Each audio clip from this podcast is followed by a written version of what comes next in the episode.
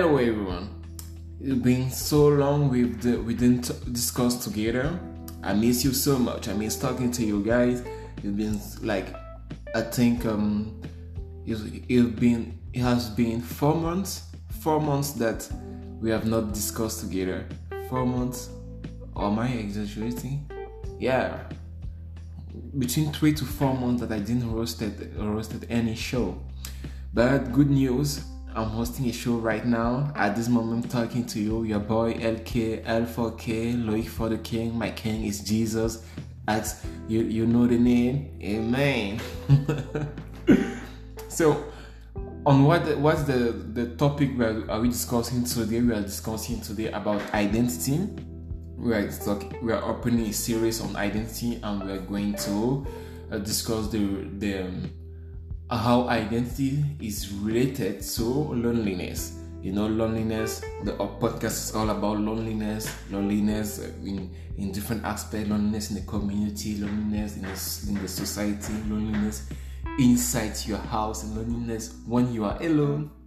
Finally, I know it's a lot of uh, technical terms, technicalities to understand uh, loneliness, but but but you know i'm not a psychologist i'm not a sociologist so I, I, I get to deal with the terms that comes into my head.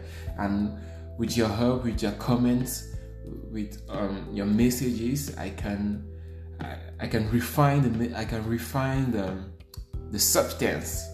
But the quintessential message that i want to share with you today is about my identity and then my point of view about identity as a as a role and then what i'm waiting for you is that you you guys should comment you should yeah you should comment by by voice messages by text messages so that I can I, I can host an, a second a second episode about identity where we are discussing about your own point of view and then and so on and so forth.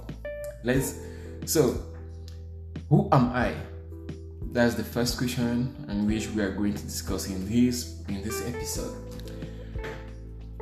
I first of all, I am Loic Kevin, which is Ziemi Loic for the King, uh, and I host shows part time, full time since COVID nineteen, but now I'm going back to part time hosting shows. Uh, full time a student but that's basically what's written on the paper about me, what the, the world sees about me. That's not my identity. Huh? My identity, I'm, basically, I'm fundamentally my identity. I identify myself as a Christian. Okay, I identify myself as a Christian. That means I see the world as a Christian sees it. I understand the world as a Christian understands the world. Um, every aspect of my life is basically influenced by the fact that I am Christian. What is it? What is it to be Christian? What is it to be a Christian? Okay. A Christian is someone that follows Christ and then wants to live a life as Christ lived his own life. A Christian is someone that considers Jesus Christ as his Lord and Savior, the one that died at the cross for his sin. Um, a, a Christian is someone that believes in the message of the gospel. Basically, the message of the gospel can be summarized into five colors. We have the yellow color, the gray color actually is black, but since we don't consider black as a color, I, I change it to gray. The, the, the red color, the white color, and the green color. So what does these five colors represent? We start with the gray color. The gray color represents my impurities, my sins. The gray color represents um, my unfaithfulness to, to God. The, the, uh, the gray color represents all of my all of my wicked my wicked manners. The, the gray color represents finally all that is contrary to sanctity, all that um, all, all that is contrary to the nature of God, finally. And next we have the yellow color. what does this yellow color represent? The yellow color is is represented here as to represent gold. You know, gold in the periodic table is the only metal, is only metal that does not corrode. That means that does not rust, and that make it that makes it to be to to, to perfectly represent, but as a, at the point of view of a human being, to represent what uh, the what paradise can be, what heaven can be, because the notion of heaven or paradise is somewhere is a place where it that is pure of any of every sin, that's pure of every unfaithfulness, pure of every wickedness. That it is a pure place, something. It is somewhere God lives, and to and now the, the reason we are on earth, we aspire to eternal life. And eternal life is to be passed in heaven. But we cannot enter in, we cannot we cannot go to heaven. We cannot go to paradise unless we are pure. So i am gray. I cannot go to to the heaven that is yellow. That's gold that does not does not corrode. So i am screwed by because i cannot go I, I cannot run away from my sins. I'm not i don't have the capacities. I'm incapable of stopping uh, to um, um, uh, I am incapable by my own forces, by my own capacities to uh, to stop, to be faithful, finally to be faithful, to be sent. Since I'm unfaithful, since I'm incapable to be faithful, am I really screwed, guys? But Jesus says no. I have the answer, and Jesus that says no, you are not screwed. I gave my life for you. I died at the cross for you. I loved you since the first day before you were even born. I wanted you to be with me in a perfect place. I offer you my grace the forgiveness. I offer you by grace eternal life. I offer you by grace a place to be with me, beside me, with me, and walk with you.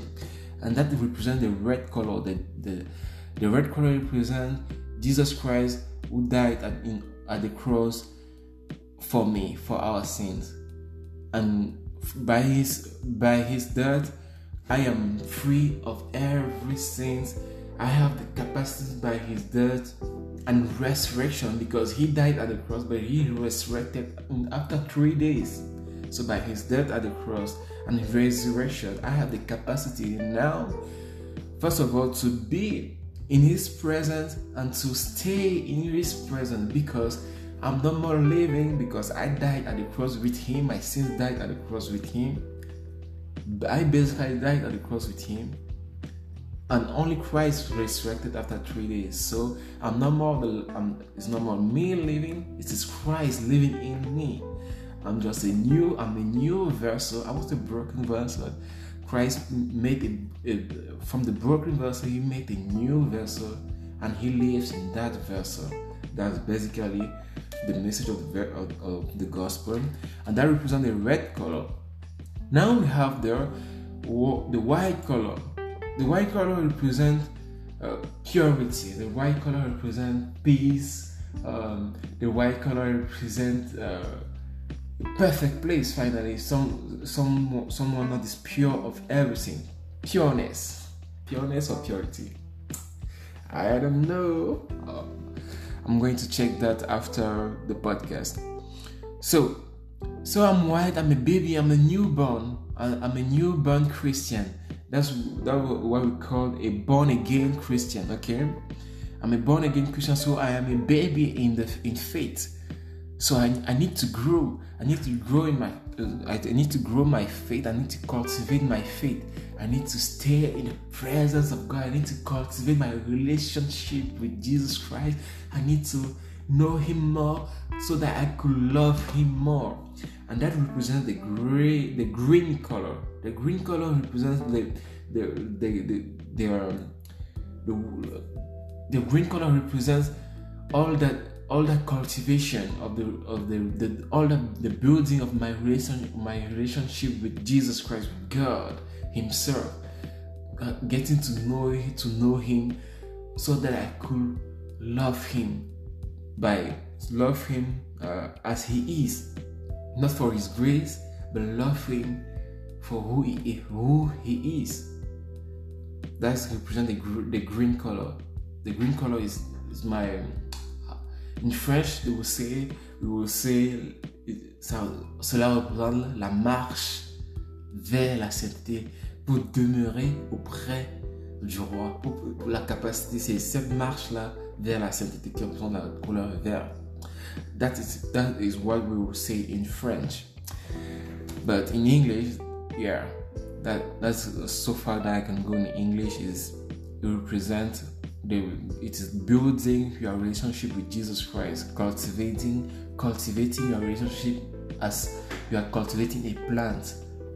You are a seed you are, you, are, you are growing in the presence of Jesus Christ, walking in His presence with Him, letting Him doing any, everything, doing everything by Him and for Him, and loving Him more and more every second, every minute, every hour, and every day that goes on.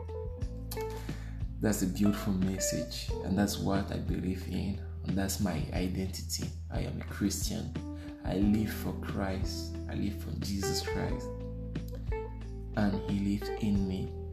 And He gave everything at the cross for me. That's a wonderful, that's a wonderful uh, message for, for my own soul. And I'm happy I accepted that grace because I'm living a wonderful life right now. So that's basically who am I, who am I, and I'm happy to share that with you guys. Now that you know who am I, okay? We're going to discuss who you are in the next episode. But before we discuss who you are, I'm going to give you my own point of view of how I see it. I see identity from as a Christian, from what I see in the society right now, how I can define it by my own with my own words. So let me try let, let me give you a try and error method. Um, identity for me as not not from not for me but as i see it in the society is something that people will um, people will uh, like take it as to what define them will uh, sorry for this blabbering guys. Sorry. I'm I, i am still really working very very hard on this blabbering thing but by the grace of god i'm going to dominate it and by the grace of god we're going to trespass that okay. So i was talking about identity okay? Mm-hmm. from the point of view that i can from what i can uh, observe in the society people take identity to be to come their identity to to be defined by their cultural heritage. Their cultural heritage but their cultural um, and and their cultural aspiration in the society. Let me explain myself. The cultural heritage that i call is your the cultural background from your mothers from your fathers from your family and all the rest. Your, your village your town the history, the genealogy of of of your family, people will will or, your people or, or your community define yourself. Your community has a has a certain culture, and in that culture we have a, we have certain beliefs. People will, will usually take that culture and that and those beliefs that was uh, that was made out by another man in but their ancestors finally by their ancestors and, and take that as their own as their own identity. On the other hand other people will will take the influence of the society of, the, of their environment and wear the coat of that influence as to be their own identity. So they're letting external factors define who they are actually that's what i can observe in the society right now at, at, at this moment. We have on the on, on the on the other side on one hand someone that will let let um, his cultural heritage and cultural background define who he is. And on the other hand, we will, we will have and someone that will live the environment is the env- environmental influences define who he is. So his standards of what he sees in the society will be will be influenced by what the society actually says about it. And other on the other hand, we have someone that lead the history of, of his ancestor or his or her ancestors. Sorry for my English, guys. Define who they are. The problem with that is that the problem with that mm, with this observation is that I can clearly see that what people take to define their their self is to are based on external factors, as factors that are not that are not internal, that do not come inside them. Those factors are really external from them, so that there's a struggle. This is there's a two-time struggle. More it takes more energy to force something from the outside to bring it to make a change from the inside because what is inside has been deposited by, by God and what is inside is rooted from before creation. So it takes a real struggle. And people from my time, from this time, really struggle about that. And that's really what I observe. People struggle to take those external factors to define what they are. And sometimes it is not really what they are because it's just different from what is inside of them. That's my that's my point of view about identity. But what I can see, I can also see, I can also see people that will go inside them, that will let what is really in- internal, that is um, something in- internal, not internal, something internal. Um, how will put it down? How will I put it down? How will I put it down? I, I can say that in French, we, we say that ils vont aller chercher à l'intérieur d'eux-mêmes quelque chose qui peut les définir, l'intérieur d'eux-mêmes. Ils vont aller chercher en eux ce qu'ils sont réellement. Et si on va chercher en nous-mêmes, au-dedans de nous-mêmes, pour voir ce qui, va, ce qui nous définit réellement, on va se rendre compte qu'en dedans de nous, il y a un grand vide.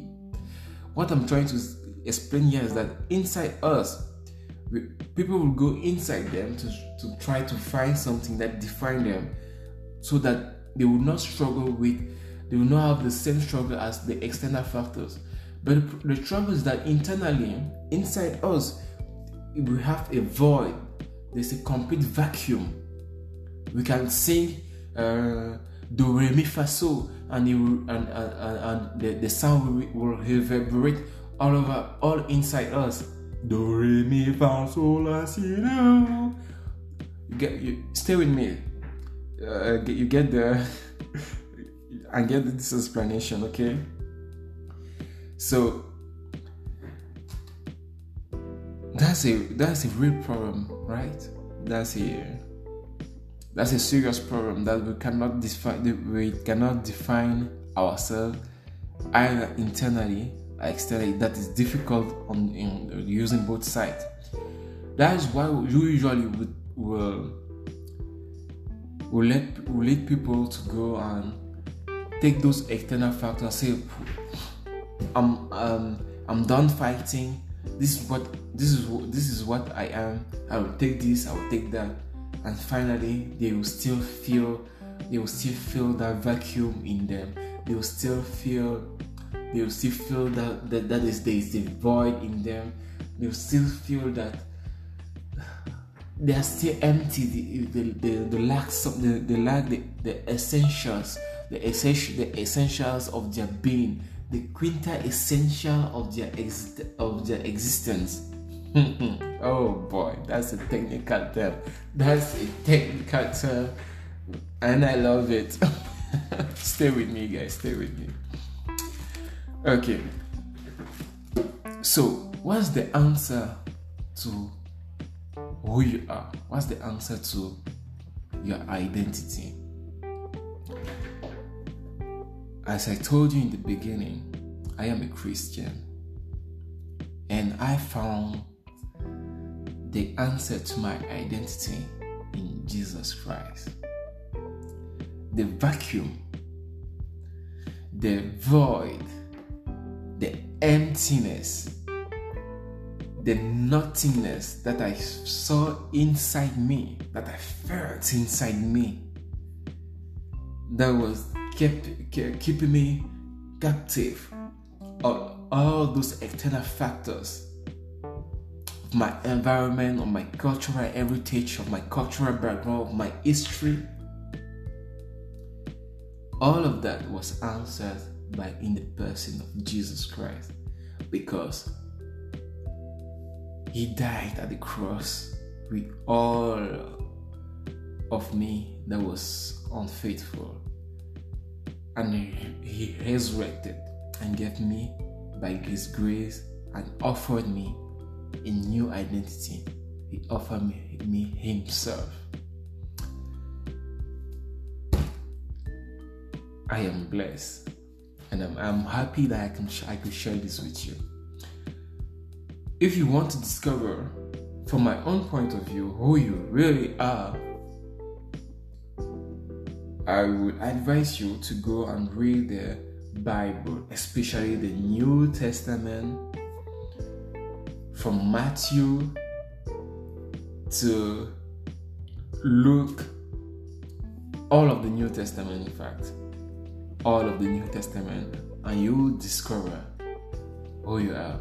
You will be saved from this mismatch, intertwined engineering of trying to take external factors to define yourself and finally failing not feeling the emptiness in you or trying to find to take something in you that is not in you to define yourself. Ah that's a real struggle. And i and I, I can feel that struggle. And that's why i'm making this episode to share this good news with you. With that said I'll be I'll be very very happy to hear to get your comments about this episode about my point about my opinion on identity. And then I'll be very happy to have another point of view different from mine. I'll be very happy to to understand to understand you. Uh, I will be ha- very happy to to hear you finally so I will wish you an excellent day if you are uh, if you are just start, you're, you're listening this episode while uh, starting your day or excellent, a good night if you are listening to this episode before going to bed or good sport session if you are listening during your sport session. Um, your boy Loic King, glory for the King Jesus. Wish you a blessed day. Amen. Bye, guys.